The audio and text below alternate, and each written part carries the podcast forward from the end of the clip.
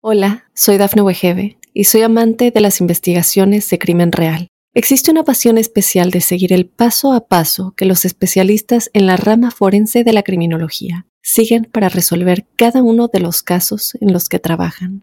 Si tú, como yo, eres una de las personas que encuentran fascinante escuchar este tipo de investigaciones, te invito a escuchar el podcast Trazos Criminales con la experta en perfilación criminal, Laura Quiñones Orquiza en tu plataforma de audio favorita. Óyenos audio. pero yo empecé a sentir como que si alguien se hubiese metido abajo del acolchado. Y como que me empezó a aplastar primero los pies, las piernas, la pan. O sea, era como una fuerza muy, muy, muy, muy pesada que me iba aplastando. Este ser, esta, esta figura oscura, tenía como aprisionadas muchas mujeres. Era como muchas almas de muchas mujeres atrapadas cuando de repente siento que alguien se me acuesta detrás y empiezo a sentir un escalofrío horrible en todo el cuerpo y demasiado frío, o sea, más frío de lo que ya estaba el cuarto. Y yo estoy detrás de ella, como unos escalones detrás de ella, y de un momento a otro mi mamá ve como a mí me empujan y me ruedo por las escaleras en ese momento siento como dos manos agarran uno de mis pies por la parte de la canilla y me empiezan a arrastrar pero de una manera demasiado lenta, como si no estuvieran haciendo ningún esfuerzo para jalarme. Hola, soy Dafne Wegebe y soy amante de las investigaciones de crimen real. Existe una pasión especial de seguir el paso a paso que los especialistas en la rama forense de la criminología siguen para resolver cada uno de los casos en los que trabajan. Si tú como yo, eres una de las personas que encuentran fascinante escuchar este tipo de investigaciones, te invito a escuchar el podcast Trazos Criminales con la experta en perfilación criminal, Laura Quiñones Orquiza, en tu plataforma de audio favorita.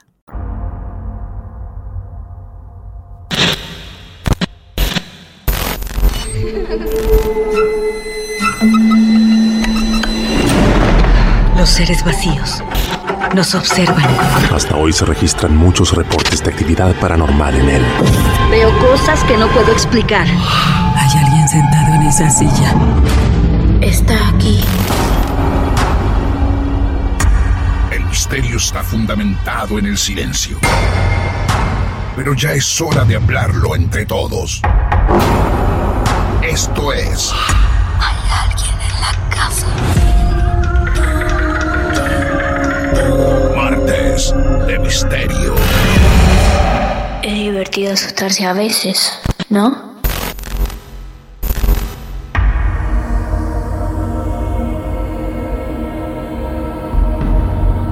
Hola amigos, hola amigas, buenas noches. Bienvenidos y bienvenidas al episodio 301 de Martes de Misterio. Nuestro camino sigue adelante, marcado por cada una de sus historias reales. Mi nombre es Martín Echevarría y aquí estamos para vivir más relatos. Tres protagonistas hoy unidos en un mismo episodio para sorprenderlos, para inquietarlas, para acompañarlos seguramente hoy antes de dormir, por la noche, como nos gusta que nos escuchen. Este club de amigos que hace mucho llamamos Marte de Misterio siempre te invita a que vos también compartas tu caso real. Bienvenidas esas historias reales que nos mantienen con vida durante más de 300 episodios. Hoy les proponemos hechos paranormales por todos lados, uno tras otro, sin parar. En una combinación de Colombia con Argentina, le damos vida así a este capítulo que llamamos Tres historias antes de dormir parte número 12. Nuestro primer destino es Colombia. Allí nos está esperando Andrés. Él nos escribió hace más de un año y esperó con mucha paciencia para que finalmente hoy estar sentado ante nosotros, ante ustedes. De Argentina a Colombia, allá vamos, el primero de tres en los protagonistas de Marte de Misterio. Hola Andrés, bienvenido a Marte de Misterio. Bienvenida a Colombia, ¿cómo estás? Hola Martín, muy bien, gracias. ¿Y tú qué tal? ¿Cómo estás? Bien, muchas gracias Andrés. Estamos llamando a qué parte de Colombia? A Bucaramanga. Bucaramanga. Bueno, debuta Bucaramanga en los martes de misterio. Qué nombre impactante que tiene Bucaramanga. ¿La historia que nos vas a contar es de ahí, de esa zona? Sí, correcto. Bueno. La casa en la que viví casi toda mi vida. Andrés, ¿cuántos años tienes? En este momento 27. Tengo malas noticias, vamos a tener que ingresar a través de tus recuerdos a esa casa, Andrés. Así que te escuchamos como vos quieras, desde donde quieras atentamente. Pues voy a comenzar contando lo primero que me pasó, que fue cuando tenía aproximadamente 5 años de edad. Pues todo comienza porque yo, pues cuando era muy pequeño, dormía con mis padres, en la habitación de mis padres, y ellos tenían la costumbre, y pues siempre han tenido la costumbre, de tener un espejo muy grande siempre al frente de su cama. Complicado eso, ¿no? En el cuarto, espejo. Bastante complicado. Sí. Entonces todo comienza una noche que yo de pequeño pues siempre he tenido la costumbre de levantarme varias veces por noche. ¿Sí? En una de esas yo me levanto y me quedo observando el espejo porque algo llama mi atención y es que en el espejo había una señora peinándose con el cepillo de mi mamá, con el peine de mi mamá. Pero no era mi mamá, era una persona que se parecía mucho, pero era como si estuviera demacrada en los huesos, o sea, como, Sí. como si fuese alguien como si estuviera muerto, pero con la piel ya así a punto ya de, de desaparecer, por decirlo Claro. así.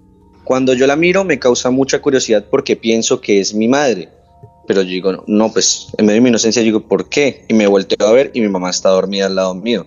Al momento de volver a mirar al espejo, ya no hay nada. Entonces yo como que no entiendo lo que sucede y decido dormir nuevamente.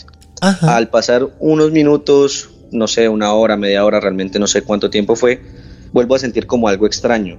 Y detrás de ese espejo había un pasillo que daba hacia el mirador o patio que llamamos acá, o balcón, donde detrás de ese pasillo después de escuchar como unos pasos, unos pasos que van caminando, me quedo como atento cuando veo pasar a un señor bastante alto, bien vestido, de edad mayor, hacia lo que sería el balcón. No sé por qué tomé ese instinto, no sé si fue un impulso extraño o qué, pero simplemente decidí como ir detrás de ese señor para ver qué era o quién era. Cuando Sí, sí. yo me acerco hacia la puerta del balcón, habían como unas barandas donde se ponen lo que acá llamamos jardineras, pues donde tú pones las matas y eso que quedan como colgando. Él estaba agarrado de eso, mirando como hacia el cielo, yo no sé. Y ahí yo decido acercarme y cuando yo estoy próximo a tocarlo, la persona salta. Realmente pues la casa no era muy alta ni nada, entonces yo dije, pues bueno, debe estar abajo. Miré y no había nada. En ese momento me quedé totalmente solo, o sea, un niño de 5 años totalmente solo, ahí en medio de la nada, en medio de la noche, sin saber qué fue lo que pasó, si fue un espectro, si fue un ladrón o no sé. Pero realmente me pareció muy extraño y no creería que fuera algo pues de este plano porque era un señor muy bien vestido, demasiado tranquilo y que de la nada desaparece. O sea, básicamente ese es mi primer acercamiento con lo paranormal. En la misma noche vos ves a esa señora frente al espejo o desde el espejo peinándose que al rato desaparece. Y a los pocos minutos vos te, levan- te volvés a levantar, algo te despierta. Sí, o sea, como que siento una sensación extraña que me hace despertar. Sí. Y ahí es cuando empiezo a escuchar los pasos. Claro, y y de te repente encontrás. veo al señor. Claro.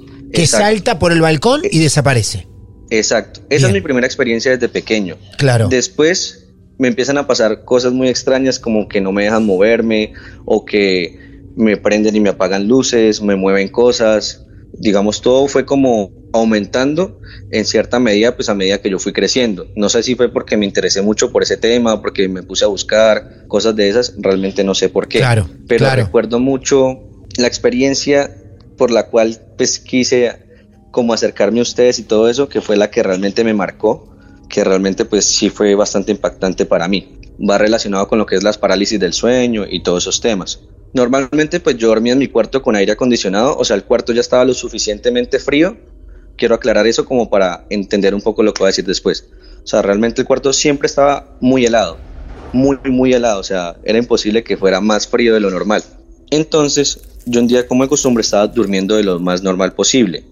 Cuando de repente siento que alguien se me acuesta detrás y empiezo a sentir un escalofrío horrible en todo el cuerpo y demasiado frío, o sea, más frío de lo que ya estaba el cuarto, exactamente detrás de mi espalda. En ese momento, yo intento como voltearme y algo me abraza como diciendo quédese quieto. En ese momento yo ya perdí como todo el control de pues de todo, o sea, no sabía qué estaba pasando, intentaba hacer fuerza, intentaba moverme, intentaba hablar, intentaba gritar y realmente no podía. O sea, estaba totalmente inmóvil con un ente o algo que me estaba abrazando y no me dejaba moverme. Pero pues eso no es lo peor. lo peor es que en un momento yo intento hacer la mayor fuerza que puedo y siento que algo me empieza a tocar la cara, como acariciármela. Me la acarician y mientras me la acarician me dicen, tranquilo, que igual usted ya está muerto, tranquilo. Ah, por Dios. Tranquilo que usted ya está muerto. Sí, esas fueron las palabras de una voz femenina, exactamente. Sí, es bastante como, como fuerte ese momento en el que se supone que yo estoy teniendo una noche común y corriente como cualquier otra y de repente alguien me dice que no me preocupe, que igual yo ya estoy muerto. Sí, sí, totalmente, es increíble. ¿Estás bien? Sí. Yo estoy bien, sino que siempre es como un poco impactante recordarlo un poco. Claro. Sí, fue un momento realmente horrible, o sea, pues yo lo sentí demasiado largo, sentí que fue demasiado tiempo, pero pues yo creo que en uno de esos momentos pues realmente ni sabe lo que está pasando. Inclusive fue como tanto mi miedo y tanto mi terror que yo intentaba como rezar y no me acordaba de absolutamente nada, o sea, no, no, no me acordaba de ninguna oración que me sabía, ni nada, o sea, solo podía pensar en, digamos, Padre Nuestro y ya, o sea, no me salía nada más, nada más, no podía pensar en nada más, se me olvidó todo lo que sabía en ese momento, o sea, realmente no sabía qué hacer, igual intenté pues seguir y seguir intentando rezar, rezar y rezar, hasta que en algún momento no sé cómo pude, me acordé de una oración, la pude completar y ahí sentí como que el peso se me fue encima me levanto gritando así súper alterado, mi madre se acerca a mi cuarto y me dice que qué pasa.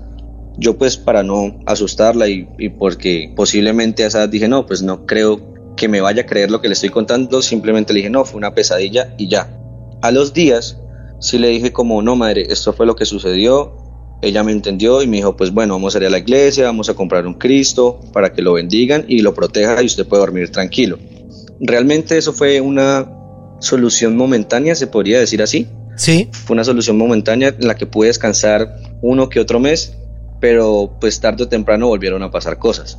Realmente no sé qué es lo que sucede o qué es lo que pasa, pero digamos, de al rato, de unos meses, sentía lo mismo, como que no me dejaban moverme, como que me decían cosas, que se me paraban detrás, que de repente yo estaba jugando la PlayStation y prendían y apagaban luces, o me movían las sillas del comedor del primer piso, era demasiado extraño y todo eso pasaba mientras yo estaba solo. Cuando había alguien más nunca pasaba nada. Era súper extraño, sinceramente. No, no sé qué conexión hay ahí o, o realmente por qué específicamente conmigo. Pero siempre pasaba cuando estaba solo.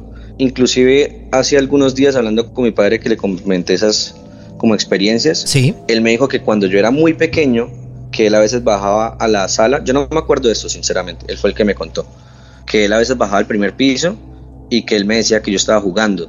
Y me decía como que con quién estaba jugando y me decía que yo estaba jugando con una niña. Claro. Y, él decía, pero ¿cuál niña? Y yo no, con la niña que está ahí. Y él, pero yo no veo ninguna niña. Entonces simplemente me cogí y me volví a acostar. Y que eso pasaba seguido cuando era muy pequeño. Entonces no sé realmente por qué como desde pequeño tengo como, como esa conexión o esas cosas que pronto me persiguen un poco. Bueno, era sensible de pequeño como lo son muchos chicos, o sea que tranquilo, por lo menos en esa etapa de tu vida, los niños ven muchas cosas, interactúan, y acá tu papá te lo confirma, pero con el tiempo esa sensibilidad la llevaste por lo menos hasta los 16 años. Ahora veremos cómo sigue. No, sí, y, eso no es todo, o sea, realmente no sé en qué momento pues gente se acercó a mi familia, o sea, que se fue volviendo familia con el tiempo y digamos gente que también tiene como esa sensibilidad o esos dones que puede comunicarse o sentir espíritus. Inclusive le dijeron una vez a mi mamá y me dijeron a mí. dijeron, no, es que Andrés tiene algo pegado a él. Y nosotros le preguntamos, ¿cómo así? ¿Cómo así que él tiene algo pegado a él?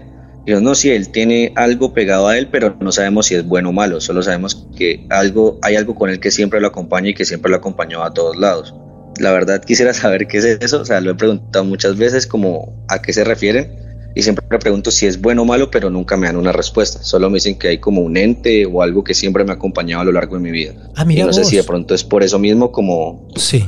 como que hay como esa sensibilidad hacia ese tema. ¿Y esa gente quiénes son? ¿Familiares, amigos, especialistas? ¿Quiénes son? Una es la mamá del esposo de mi hermana, que ella es una persona muy sensible, que sí tiene como esos dones en los que ella puede percibir comunicaciones como de seres y eso, inclusive a veces uno está con ella y el la ya empieza como, como si entrara como en un tipo de trance o yo no sé qué es lo que pasa y se empieza a sentir como mal y uno le pregunta qué es y dice no, es que aquí pasó digamos, no sé, que alguien se suicidó o mataron a alguien aquí y uno pregunta y son cosas que son ciertas. No sé ella cómo hace para saber eso, pero son cosas que pasan así de la nada. Entonces es súper extraño. Ella fue una de las personas que me, que me comentó eso, pero que se alteraba de acuerdo a mis emociones. O sea, que si digamos yo llegaba a ponerme demasiado molesto o bravo, esa cosa se iba a manifestar aún más en ese, en esa, como en ese sentimiento al igual que si yo me llegaba a sentir feliz. O sea, era como que dependía de mis emociones. Es algo súper extraño, sinceramente. Ya como de tanto convivir con eso que vivía molestándome, decidí como ponerle un nombre, no sé por qué. O sea, le empecé a decir Marta. Ya Marta. Era como, ay, Marta. Sí. Sí, Marta. No sé por qué. O sea, decía como, ya cuando pasaban cosas era como, ay, Marta, no me moleste, o Marta, déjeme tranquilo. Claro. Porque ya en un momento ya me generaba era como un poco de fastidio, sinceramente. Como que no me dejara tranquilo porque ya en un momento no era tan impactante, sino que era muy repetitivo todo. Acá creo que repasamos los episodios que viviste en la misma casa, ¿sí? Los que viviste por fuera de esta al mudarte. ¿Alguno es de, temer? ¿Alguno es intenso que te haya dejado muy afectado? Pues hay uno en particular que me pasó en el apartamento en el que vivía anteriormente, que me parece muy extraño porque realmente en ese apartamento no pasaban cosas y de repente empezaron a pasar. Todo empezó desde la cosa más suave hasta en el momento en que ya hubo como otra vez contacto físico en el que me volvieron a agarrar. Me agarraron un- los pies, me Ajá. sacaron de la cama. ¿Te sacaron de la cama? Sí, me sacaron de la cama. O sea, todo empezó como, no sé si tú has escuchado como los sonidos de canicas. Como bolitas. Como sí. tac, tac, tac, tac, Acá le decimos bolitas, claro, Que- sí. Ajá, de Sí, las sí. bolitas que dicen que, que usualmente cuando empiezan a sonar eso como los techos y algo, es que hay como alguna entidad. Todo empezaba como con esos sonidos así tranquilos y yo pensaba que de pronto eran los vecinos de arriba. Y en algún momento yo me acuerdo que estaba en mi cuarto y empezó a sonar así. Y dije, bueno, pues me voy para la sala. Otra vez volvió a empezar a sonar así. Me fui para la cocina y otra vez así. O sea, como que el sonido me perseguía. Y dije, bueno, no le voy a poner atención. De repente volvieron a comenzar otra vez las parálisis del sueño, pesadillas, como que no me dejaban tranquilo hasta el momento que llegamos a cuando me agarran el pie y me sacan de la cama. Es que lo que me da como terror, no lo hicieron de manera agresiva, lo hicieron de la manera más tranquila del mundo, como si yo fuera, no sé, un pedazo de papel, así tal cual, de una manera demasiado sencilla. Yo estaba durmiendo, como usualmente yo duermo, bueno, quiero aclarar que yo no soy una persona muy alta, yo mido 1,66, sí, o sea, yo no soy una persona alta. Sí. Mi cama, pues obviamente es mucho más larga que yo y mis pies no sobresalen de, de la cama. Yo estaba durmiendo hasta que llega en ese momento en el que ya no me puedo mover otra vez. En ese momento siento como dos manos agarran uno de mis pies por la parte de la canilla y me empiezan a arrastrar, pero de una manera demasiado lenta. Demasiado lenta como si no estuvieran haciendo ningún esfuerzo para jalarme. Yo en ese momento lo siento, pero igual no puedo hacer nada. Hasta el momento en el que ya me sacan de la cama es como que, como que ya puedo recuperar el movimiento y quedo ahí como, ¿qué está pasando? O sea, reviso, no hay nada, todo el mundo está dormido, solo estoy yo despierto. Sí. ¿Qué está pasando? O sea, ¿qué Sí. realmente está pasando? Y qué tanta fuerza debe tener eso para moverme como si no, o sea, como si yo no pesara absolutamente nada. Inclusive yo le dije a mi novio en ese momento como, ven, yo quiero hacer un experimento contigo porque me acabo de pasar esto ayer. Sí. Quiero ver qué tan, tan factible es de que una persona lo pueda sacar a uno o de que algo lo pueda sacar a uno con esa lentitud.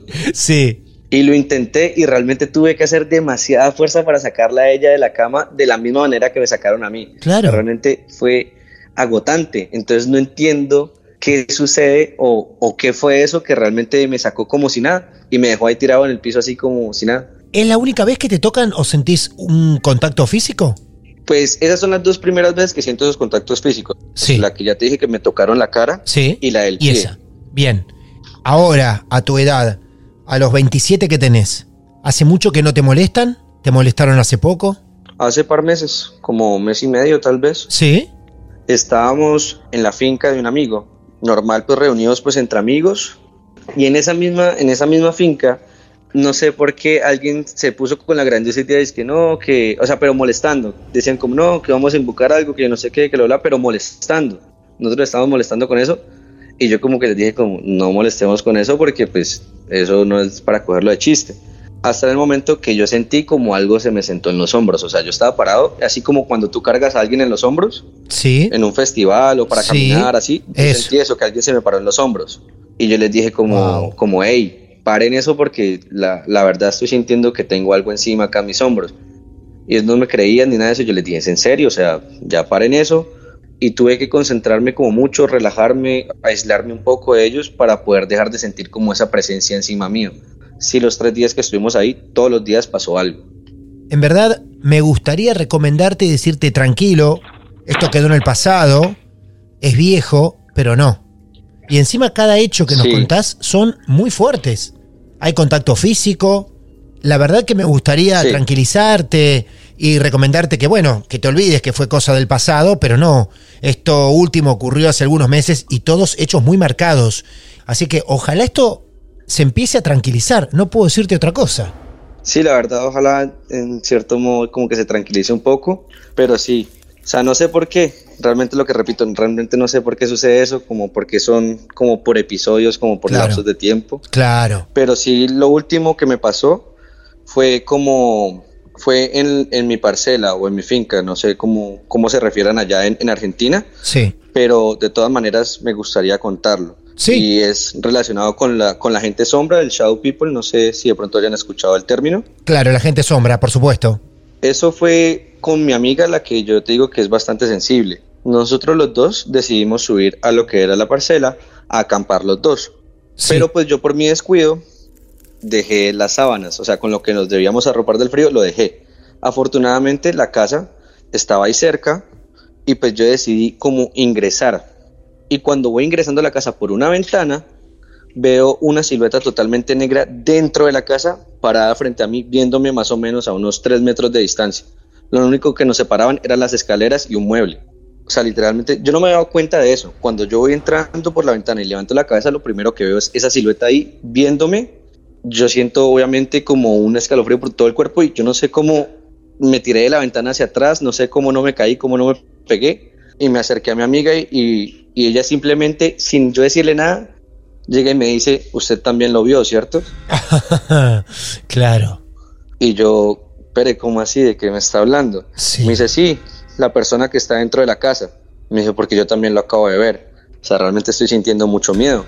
Vos a la sombra la ves adentro, salís de la casa Sí. del temor, digamos, y desde afuera cuando volvés a mirar hacia adentro, seguí ahí la sombra.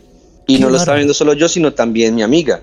Era súper extraño porque, digamos, como que me seguía con la mirada. O sea, yo caminaba hacia otro sector y miraba hacia la misma ventana y hacia donde yo estaba, la sombra estaba hacia mi dirección. Pero no tenía cara. Yo me movía, ella se giraba. No tenía, no le veía los ojos, no le veías un rostro No, era totalmente negro. Claro. Una silueta totalmente negra. Claro. Una silueta totalmente negra.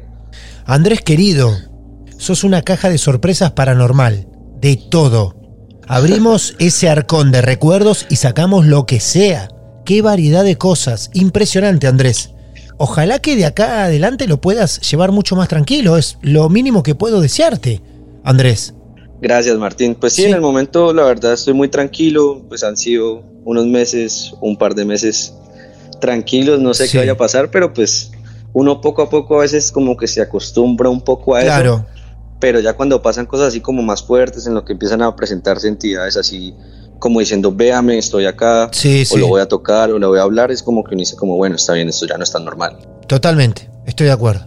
Te quiero agradecer, Andrés, por revivir estos momentos que interpreté en varias situaciones, te resultaron muy incómodos. Y aún así sí es correcto. lo volviste a vivir para nosotros. Y eso merece un gracias muy grande. No, con gusto, gracias a ustedes pues por haberse tomado el tiempo de escuchar mis historias y pues mis momentos paranormales. Amigo, un abrazo grande de Argentina a Colombia. Gracias. Igualmente Martín, que estén muy bien, hasta luego. Adiós, hasta luego. Y así dejamos atrás a Andrés, el primero de los tres protagonistas que hoy visitarán este episodio 301. Tres historias antes de dormir, parte 12. La próxima protagonista es argentina. Se llama Romina. Ella también, hace mucho tiempo, ha querido ser parte de nuestro club. Nos esperó con mucha paciencia y hoy presenta su relato en Marte de Misterio. Hola Romina, buenas noches, bienvenida a Marte de Misterio. ¿Cómo estás? Hola, ¿cómo estás? ¿Todo en? Nerviosa. ¿Sí? ¿Muy nerviosa? Sí, un poco. Ay, no, no mucho, pero así con una... O sea, volver a, a cuando me, me contactaron y Sí. volví a como a, a rememorar esto fue como también un poco un recuerdo ahí medio medio tenebroso, entonces es como Ah. que, viste, también Bueno. la historia, viste, te condiciona. Bien, esos recuerdos que sacuden un poco la paz interior, ¿no? Mm, Sí, sí. ¿Cuántos años tenés, Romina? 43. 43 años, Romina. Para el inicio de esta historia, ¿cuántos años en el tiempo tenemos que ir hacia atrás? Esto pasó, empezó en 2019, en diciembre de 2019, que Ah. fue cuando me mudé Sí. a esta casa, Ah, de la que vamos a hablar. ok. Nos mudamos con vos. ¿Llegás ahí a esa casa con quién? Con mi familia, que es eh, mi marido Sí, y mi hijo, que en ese momento tenía eh, cinco años y medio, seis años. muy bien. Casa nueva. La casa la alquilaban, no la compraron, ¿no? Claro, nosotros somos inquilinos, así que Bien. fue como que nos mudamos ahí. Estamos instaladísimos. Bueno, eh, esto eh, te cuento un poco para que Sí. tengas- te ubiques más o menos en la casa. Eh, no era una casa, era un edificio, viste, de tres pisos bajo. Ajá. Y en el último piso era eh, dos departamentos en duplex. O sea, vos entrabas y era como un departamento de dos pisos.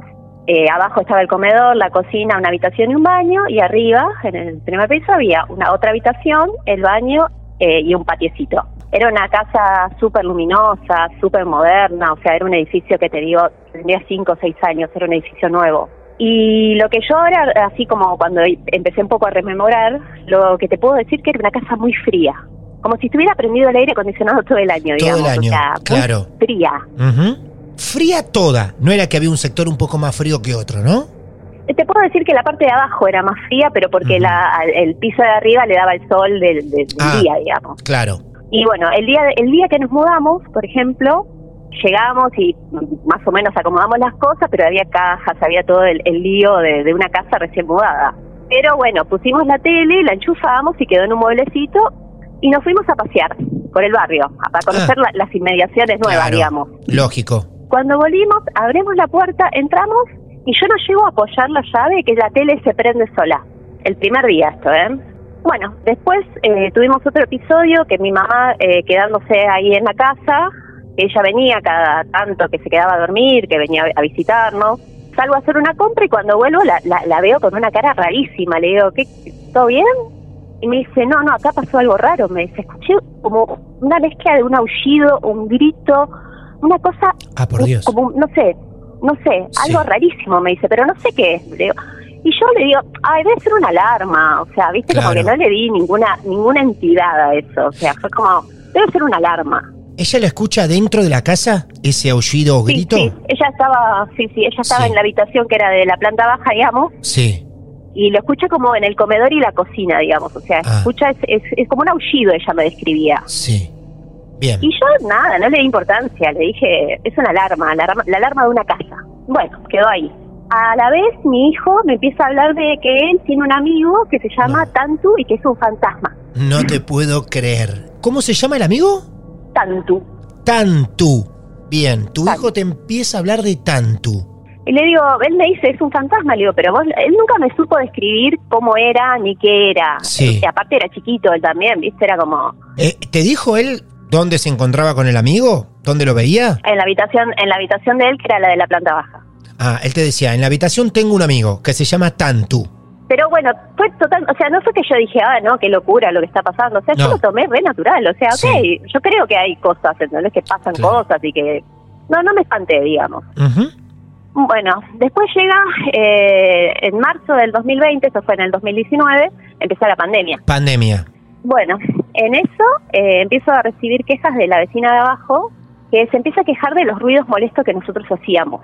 Era rarísimo porque nosotros éramos tres y éramos, somos una familia re tranquila, ¿no? No es que somos muy escandalosos, o sea, y nunca nos había pasado de tener quejas por, por ruidos, ¿entendés? Pero decía que nosotros golpeábamos las puertas y que pisábamos muy fuerte el piso y viste y nosotros estábamos así como mirá debe ser que eh, ahora como nos encontramos todos en esta situación por ahí estás escuchando ruidos que, que antes no pero nosotros tratábamos de hacer el menos ruido posible digamos nunca mejoró esa situación con esa vecina la verdad Ah. que siempre se, se empezó a poner cada vez peor cada vez peor por eso te digo cuando nos fueron es que a mí no me renovaron el contrato por las quejas de esta vecina digamos No te puedo creer.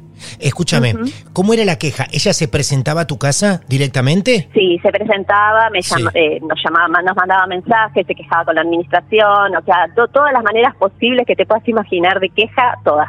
Y yo la verdad que no podía entender, pero yo también, me, eh, con el tema de, de, de- de- de lo que estábamos viviendo, Sí. yo, me, yo un poco me, me enganché en su locura, pues yo empecé a poner trapos en el piso, acolchados, o sea, yo le pedía por favor a mi hijo de seis años que no hiciera ruido, o sea, me- un poco que entré en su locura también. Ah, Y a mí me avisa la dueña, cansada de las quejas de esta mujer, que a mí no me va a renovar el contrato porque estaba, estaba muy cansada de la situación, digamos, y bueno, yo la entiendo. Para julio, decirte, mediado de año, ya me avisa que en diciembre no me va a renovar el contrato, como para darme tiempo a, buscar. claro, encontrar otra cosa, claro. Claro, entonces empezamos a buscar, tranquilos, teníamos un montón de tiempo, pero iban pasando los meses y no conseguíamos casa, no conseguíamos casa, era como una cosa de que iban pasando los días, íbamos tachándolos y no conseguíamos, no podíamos encontrar ningún departamento para mudarnos.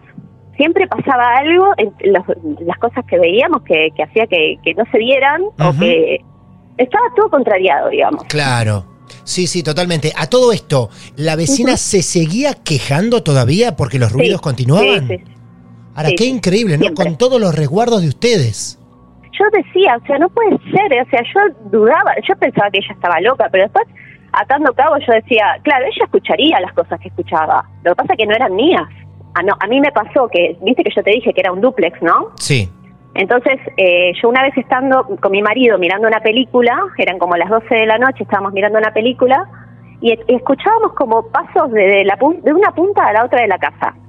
Era como que alguien estuviera caminando en el primer piso, pero no había nadie, estaba mi hijo durmiendo y se escuchaba, viste el paso, pum, pum, pum, pum, y como que llegaba a una punta y pum, pum, pum para el otro lado. Y viste, en un momento yo agarro y como que tomo conciencia de esto, porque no hay nadie arriba. Y digo, ¿qué carajos es ese ruido? Y cuando digo esto en voz alta, se escuchó el último paso que hizo pum y silencio. Y silencio. O sea, silencio, Claro. silencio. O sea, no hubo un paso más arriba.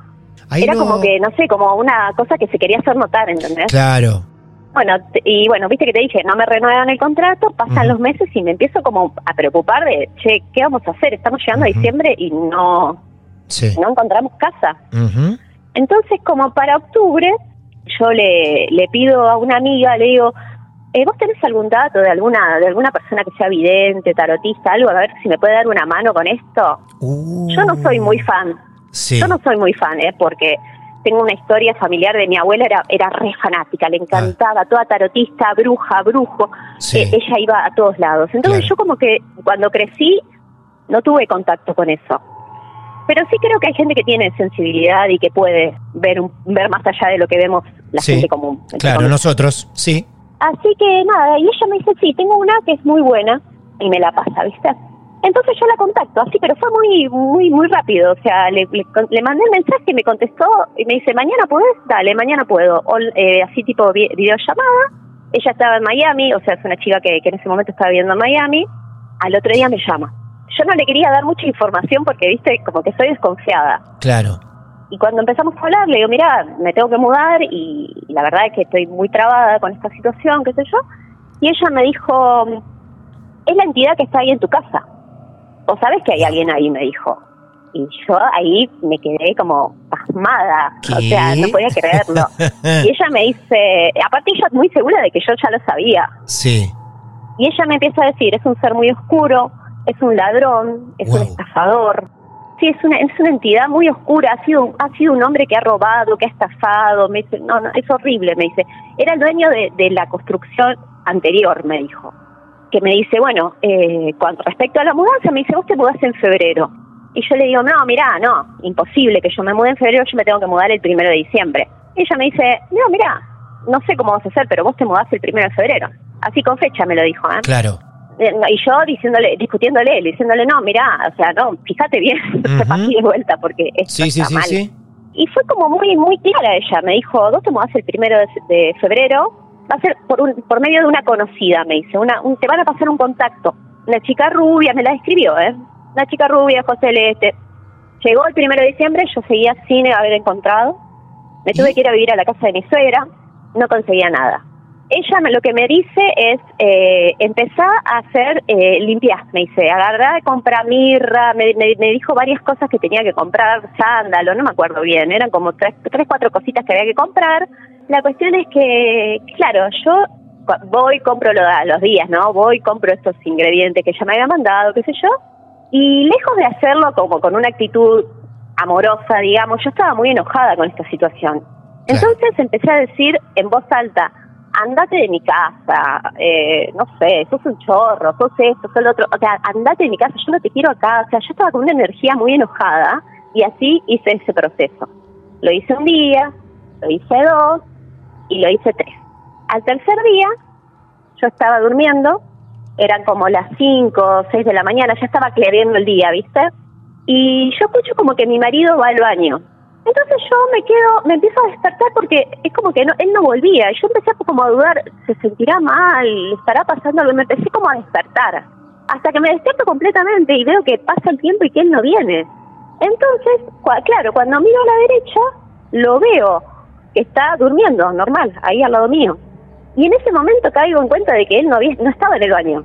Claro, vos esperabas Ahí- el ruido de regreso del baño.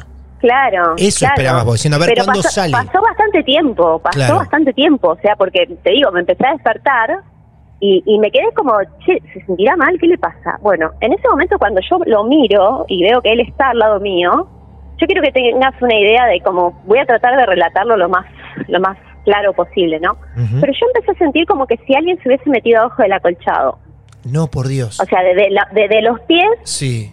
y como que me empezó a, a- a- aplastar las o sea los primero los pies las piernas la pan o sea era como una fuerza muy muy muy muy pesada Sí, que me iba aplastando de- desde los pies para arriba para arriba. Iba subiendo esa fuerza por sobre tu cuerpo. sí hasta que llega hasta mi cara y me, viste yo tengo esas almohadas que tienen memoria viste que como que se te hundís en la, Claro. en la almohada Sí. Bueno, mi cara literalmente se hunde adentro de la almohada. Yo no podía respirar de ese peso y de, de- de lo que estaba sintiendo. Y no me podía mover tampoco. Ah, no, No, te podía podía mover. mover. Estaba paralizada. Tenía Sí. esa, esa, esa, esa- es, es, es como tener una persona muy pesada arriba de tu cuerpo. Bueno, no me podía mover, estaba en esa situación y, empecé a rezar Sí, claro. empecé a rezar. A medida que iba avanzando en el rezo, empecé a sentir como que esa, esa- ese, ese peso se empezaba a levantar de mi cuerpo, digamos. Ajá. Y ahí me quedo despierta, asustadísima, que no sabía qué hacer, o sea, no, no me quería mover, no me quería bajar de la cama, no quería hacer, o sea, esperé que él se despertara. Entonces cuando él se despierta, yo ya estaba súper despierta, esperando que él se despertara, y le conté lo que me había pasado. Cuando se hizo media mañana, le mandé un mensaje a la chica esta, la tarotista, y le conté lo que me había pasado y me dijo, le conté, ¿no? Que yo lo había hecho muy enojada y qué sé yo. Me dice, claro, me dice, esa no es la intención que hay que tener cuando uno hace este tipo de, de limpieza, me dice, ¿no? Es como que lo provoqué en algún sentido. Intentó incomodar aún más para ponerte los puntos, para poner su, su Sí, sí, yo presencia, creo que me ubicó. imponerse, claro. Sí, sí, sí, sí, me ubicó, me ubicó, como diciendo, no sé, esta es mi casa, ¿entendés? Porque yo le decía una, una de las cosas que le decía es, esta no es tu casa, le decía, andate, esta no es tu casa. Así que bueno, bueno, igual ya ahí estábamos a un mes de mudarnos con él, ya era como, ya era, ya estábamos yéndonos. Y bueno, y otro detalle que, que no te conté, que también era interesante, que mi perra en este proceso, yo tengo una perrita que se enferma, no pierde la, la fuerza en, su, en sus caderas, digamos, y no puede, no puede subirse a las sillas, no puede hacer cosas que, ha- que hacía antes normalmente. Le hacemos estudios, da todo más o menos bien, algunos valores, es una perra grande, o sea, no, no era algo que nos extrañara mucho. Pero lo, lo loco de todo esto fue que cuando nosotros nos mudamos y nos fuimos de ahí, Sí, ella empezó a mejorar. empezó a mejorar. hoy, sí, y ahora y hoy está súper sana y es una perra que está fantástica. Y cuando yo le, le, le consulté por esa esta chica que hablé nuevamente después, tiempo tiempo más adelante, eh, ella me dijo que, que la perra como que absorbió algo que era para nosotros. Finalmente lo del primero de febrero fue así. Me mudé el primero de febrero por el contacto de una chica rubia de ojos celestes que me pasó el contacto. Increíble. Creer o reventar, ¿eh? Impresionante, Romina. Vos sabés que esto de los animales afectados ya lo vivimos en Marte de Misterio. Recuerdo algún episodio en el que nos han contado que tenían que llevar a un cachorro a atención veterinaria de urgencia y el veterinario decía, este cachorro está destruido por dentro de los golpes que le dieron. Y recuerdo a la familia diciendo, nosotros nunca le pegamos al cachorro, nunca fuimos violentos con ese cachorro. Bueno, este cachorro está destruido por dentro de los golpes que ha tenido. Y no se lo podía explicar la familia. Es increíble, por eso lo que vos me contás no me extraña para nada. No, es que es, que es, es así, es creer o, reventar porque de verdad que hoy hoy por hoy es una perra que salta, que, que va, que viene, que está bien. Increíble. bueno, Romina, impresionante. De verdad, muchas gracias. Vos, tu marido, tu hijo también siendo testigos de este acontecimiento importante. Esa tarotista que es súper recomendable, ¿eh? Afiladísima. Sí, es una genia. Con todo lo que te dijo. Y vos, tan amable, por compartir tu historia con nosotros. Así que muchas gracias, de verdad. Encantada, encantada, porque yo soy, yo cada vez que aparece el puntito azul en Spotify, estoy ahí apretando play porque soy como súper fan del programa. Una genia. y gracias, un placer estar acá hablando contigo. Y gracias por esperarnos tanto tiempo. Siempre llegamos, tardamos en llegar a las entrevistas, pero acá estamos. ¿eh? En el momento justo. Muy bien. Perfecto. Romina, un beso muy grande. Gracias. Gracias, Martín. Hola, soy Dafne Wegebe y soy amante de las investigaciones de crimen real. Existe una pasión especial de seguir el paso a paso que los especialistas en la rama forense de la criminología siguen para resolver cada uno de los casos en los que trabajan. Si tú, como yo, eres una de las personas que encuentran fascinante escuchar este tipo de investigaciones, te invito a escuchar el podcast Trazos Criminales con la experta en perfilación criminal, Laura Quiñones Orquiza, en tu plataforma de audio favorita. Hoy te prometimos tres historias diferentes protagonistas contando sus casos reales, repletos de hechos paranormales. Vamos a volver a Colombia para cerrar este episodio tan especial porque allí nos vamos a encontrar con Paula. Ella, desde muy muy pequeña, convive con situaciones esotéricas y todas las va a compartir para ustedes. No va a callar nada en los próximos minutos de Martes de Misterio. Hola Paula, bienvenida a Marte de Misterio, ¿cómo te va? Hola Martín, muy bien, gracias. Aquí feliz de contarles mi historia. Bueno, nosotros todos y todas ansiosos, ansiosas por escucharla. Primero te pregunto, Paula, como siempre lo hacemos, sabemos que estamos llamando a Colombia. ¿A qué parte? Bueno, en este momento yo me encuentro en la ciudad de Jamundí, es una ciudad chiquita al lado de Cali. Eh, pero las historias pasan en Cali, o sea, aquí al ladito. Bien, bueno, ahí estará Cali nuevamente de protagonista. Estamos hablando con Paula, que es colombiana. Paula, ¿tienes cuántos años? Tengo 37 años.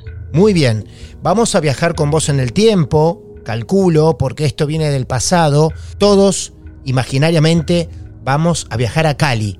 Estamos con vos, Paula, escuchándote atentamente. Dale, Martín. Bueno, esta historia em, pasó hace 35 años. Eh, nosotros vivíamos en una casa en un barrio en Cali que se llama El Peñón. Son casas muy viejas, son casas súper, súper antiguas y que, que, se podría decir que vienen como con su fantasma incluido, ¿no?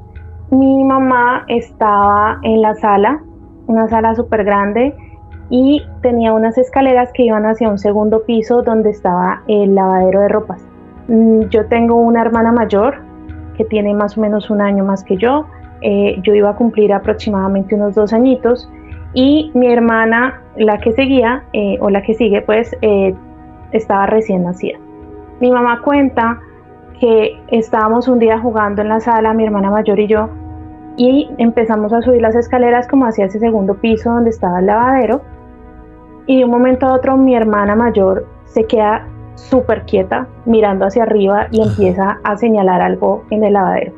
Ella empieza a señalar hacia allá y empieza a llorar y yo estoy detrás de ella como unos escalones detrás de ella y de un momento a otro mi mamá ve como a mí me empujan y me ruedo por las escaleras y me recibe una matera de una planta, me recibe en la cabeza y se me abre una herida en la cabeza. Eso fue justo después de que mi hermana estuvo señalando y llorando como viendo así, como viendo a alguien, pero no había nadie. ¿sí? Mi, hermana, mi, mi mamá que estaba pues sentada viéndonos, dice, yo no vi nadie, pero sí vi como alguien te empujó. Y pues se me hace una herida súper grande, yo tenía, iba a cumplir dos añitos apenas, y fue muy complicado que, que se sanara esa herida. Finalmente pasa ya como un mes nuevamente y otra vez estamos como jugando, pero esta vez ya estábamos en el segundo piso y yo estaba en un caminador. No sé si conoces, los caminadores son donde ponen a los bebés como un cochecito, pero que los niños pueden caminar libres. Claro, totalmente, que tiene rueditas. un escudito. Claro, tiene rueditas. A vos te colocan en el medio, vas caminando y las rueditas te, te llevan, ¿no? Te acompañan, claro. Exacto. Y esta vez nosotros estábamos en el segundo piso y había una rejita, pues, que no dejaba que nosotras saliéramos. Abren esta reja, no se sabe quién, o sea, no se vio quién. Abren esta reja y nuevamente yo me empujan por las escaleras. No, no puede ser.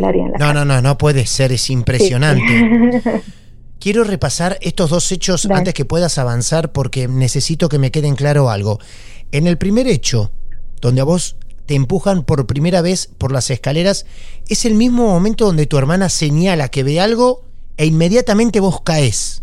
Sí. Así es. Así es. Bien. Ella empieza a llorar y señalando a alguien en el, en el lavadero y ahí es cuando a mí me empujan. Y la segunda vez es cuando a mí me abren la reja del segundo piso y me nuevamente para que yo me ruede por las escaleras, o sea, nuevamente me empujan por las escaleras después de haber abierto la reja. Eh, te pregunto esto, Paula, porque puede preguntárselo cualquier oyente. ¿No se pudo haber abierto de una forma casual la reja? ¿No había chance de eso? No, no, no había chance. A mí realmente lo que me salvó esa vez fue haber estado en el, en el caminador porque el caminador me sirvió como de escudo, pero no había forma de que pues, una niña de dos años que está en un caminador abriera esa reja. O sea, no había forma y solo estábamos nosotros. Vos caés por las escaleras eh, con el caminador. Y en este caso, el caminador fue el que eh, se llevó la peor parte, digamos, te amortiguó los golpes. Me amortiguó los golpes, sí, la herida de la cabeza vuelve y se me abre. Y luego de eso, pues en la casa solamente vivíamos nosotros, estábamos mis papás, mis dos hermanas y yo, y mi papá va al lavadero y encuentra pinzas de pelo y encuentra pelos súper largos y un peine con pelo enredado en el lavadero, pero nadie más vivía allí. O sea, era como si alguien lo hubiera dejado allí o, o, se le hubiera quedado, pero, pero pues nadie más vivía en la casa que lo pudiera dejar realmente eso hizo que nosotros nos fuéramos de allí. Ah, ¿esa casa de quién era? No, era, era rentada. Esa casa no era de nosotros. Claro. ¿Inmediatamente después se fueron, me decís? Sí, de esa casa nos fuimos. Realmente con mi familia ha pasado mucho de que en, en muchas de las casas en las que hemos vivido siempre pasan cosas. Pero esta vez ya no es hace 35 años, sino hace 20. Eh, yo tenía 16 años, vivíamos en un barrio también en Cali que se llama Santanita. Era una casa también muy grande, eh, unos 300 metros cuadrados más o menos. Yo fui mamá muy joven, a los 16 años yo tuve mi primera hija, pero vivíamos en la casa con mis papás, con mis hermanas, y yo tenía una habitación solamente para mi hija y para mí. Mi hija era de las que lloraba toda la noche. O sea, ella no, no lograba conciliar mucho el sueño. Todas las noches lloraba mucho, lloraba bastante. Y mi mamá, tipo 5 de, de la mañana, 6 de la mañana, ella iba a mi habitación, cogía a la bebé para que yo pudiera dormir y descansar un rato. Claro, sí. En uno de esos días, mi mamá, tipo 5 de la mañana, fue, recogió a la niña, se la llevó y yo me quedé acostada.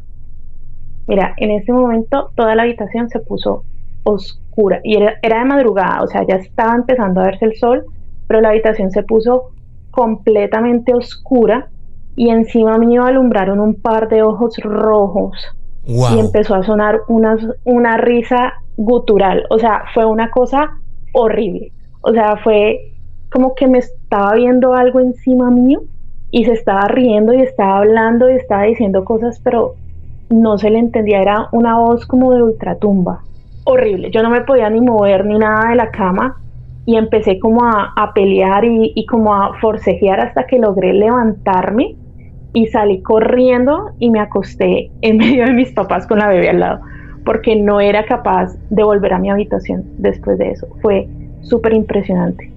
Por esa misma época, en esa misma casa, una de mis hermanas, eh, mi hermana menor, cuenta también que un día estaba eh, en la habitación de mis papás, era una habitación súper oscura y, y quedaba como la mitad de la casa, pero era súper, supremamente oscura. Y ella estaba acostada en la cama y ella cuenta que en la puerta de la habitación vio una figura de un hombre totalmente negro. O sea, era la sombra de una, de una persona y que estaba ahí en la puerta y que de un momento a otro hizo como combustión espontánea y se quemó. Fue así. Ella dice, yo recuerdo cómo esa persona se quemó frente a mí en la puerta de la casa. Mi hermana tenía 12, 13 años en ese entonces. Paula, a esta altura, ¿qué decían tus padres? Porque ya se habían ido de una casa al ver esos extraños sucesos que atentaban contra las pequeñas de la casa, sobre todo contra vos. Ellos creyeron que había algo extraño y por eso se van. Se mudan a otra casa, a otra más. El tiempo los lleva a esta situación. Vos, primero viendo ojos rojos, escuchando esa expresión gutural como vos decís, y después tu hermana. ¿Tus padres qué decían? No, ellos nos creían completamente, o sea, por eso yo creo que también nos cambiábamos mucho de casa, porque ellos también han percibido todas estas cosas. Eh, mis papás tienen una, ¿cómo se puede decir? Como esa extrasensorialidad sí. para todo este tipo de cosas súper paranormales. Entonces, realmente nosotros sentíamos una parte, nosotras como niñas, pero mis papás también sentían muchísimo esas cosas, solo que claramente ellos de adultos no las compartían con, con las niñas, pues para protegernos, ¿no? Ya ahora de adultos, eh, pues que ya todos estamos adultos y conversando con ellos, ellos también cuentan lo, lo que vieron y lo que pasaron. En muchas ocasiones también nos cambiábamos de casa por eso.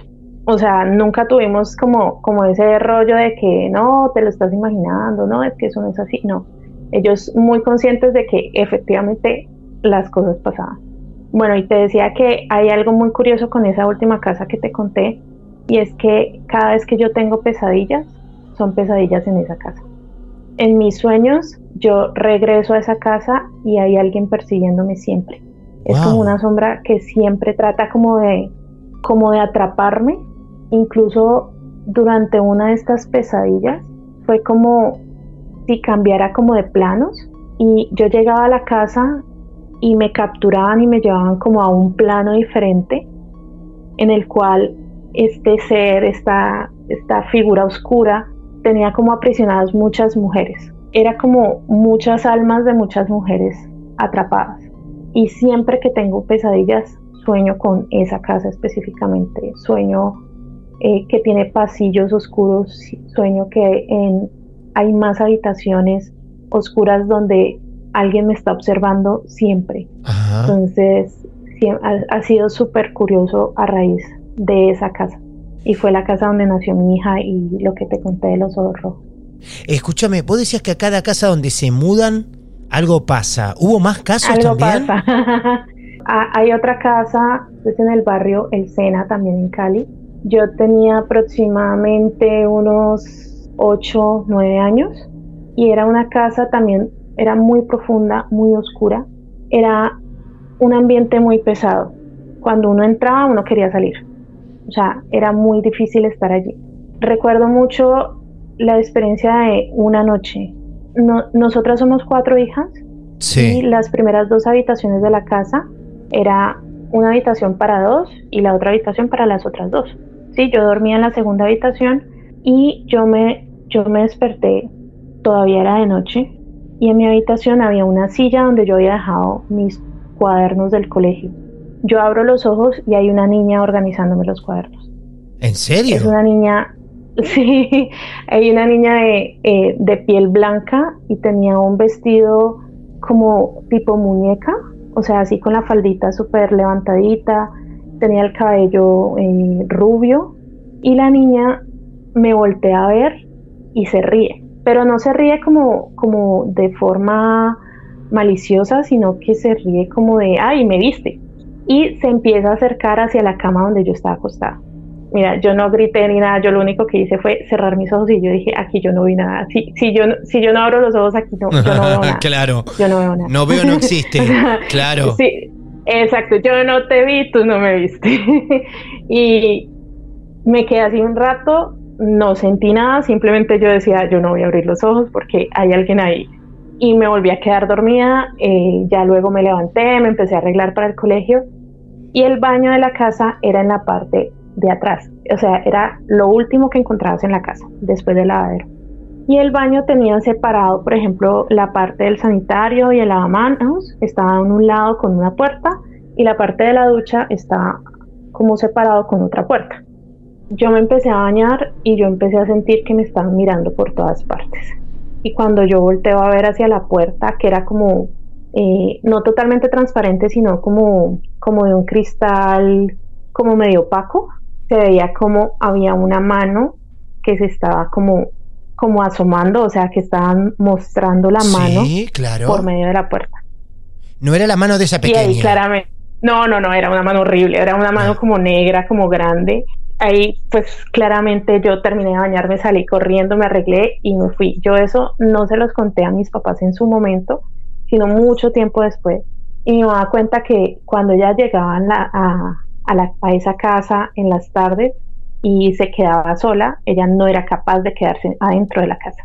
Ella le tocaba prender el televisor, prender el radio, sacar una silla y sentarse afuera de la casa, hasta que alguien más llegara y la acompañara a entrar. Porque la energía, porque el ambiente en esa casa era súper, súper, súper pesado. Era bastante complicado esa casa. A raíz de eso también nos fuimos, ¿no? Porque nadie aguantaba estar allá. Hay lugares en los que realmente ha sido como todo muy tranquilo, pero sí han habido otros lugares que, que han sido como mucho más terroríficos. Yo ahora estoy viviendo en un apartamento en Jamundí y, y no es que haya pasado nada así súper raro, pero antes vivía en otra casa en un barrio que se llama El Caney, también en Cali, por las noches yo sentía que alguien en la ventana de mi cuarto me veía y se veía la sombra de una persona viéndome. Yo me volteaba, yo dormía sola eh, pues en mi habitación y yo sentía como se me paraban al lado de la cama y me miraban así dormir. Ah, por Dios. Yo tenía que dormir con el televisor encendido, con una luz encendida, con mi perrita al lado, aunque mi perrita no ladraba ni hacía bulla ni nada, se sentía a alguien allí pues esas han sido como varias de las cosas que, que han pasado con varias casas. Mi papá sobre todo tiene muchísimas más historias que yo, que él ha visto y que le han pasado y todo. Y, y eso nos ha dado también como, como esa valentía de poder enfrentar como ese tipo de cosas. Evidentemente no eran las casas, eran ustedes. ¿O son ustedes? sí, yo son creo. ustedes. ¿No? Creo que sí. Pero digamos que ya no me genera tanto terror o, tanto miedo como, como era cuando era niña. La verdad que te agradezco, Paula. Primero agradezco que hayas sobrevivido a esos dos intentos de hacerte mal cuando eras tan pequeña, a esas caídas de escaleras para contar estas experiencias en Marte de Misterio. ¿eh? Dale, sí, un, gusto estar acá. Bueno, Paula, muchísimas gracias. Un beso grande de Argentina a Colombia. Lo mismo para ustedes. Y así una vez más cerramos estos fascículos coleccionables que llamamos Tres historias antes de dormir. Hoy la parte número 12. Conocimos a Andrés de Colombia, luego a Romina de aquí de Argentina y más tarde la última historia de Paula, nuestra nueva amiga colombiana. Gracias a todos, a todas, por su atención. Es un placer seguir generando entretenimiento esotérico, misterioso, paranormal, para todos ustedes. Mi nombre es Martín Echevarría, arroba Martín de Radio. Allí pueden seguirme en redes sociales y también, lógico, amarte de misterio. Recordá siempre que estás invitado a ser parte de nuestro mundo, a compartir tu caso real. Escribinos por privado y enseguida vamos a entrar en contacto con vos.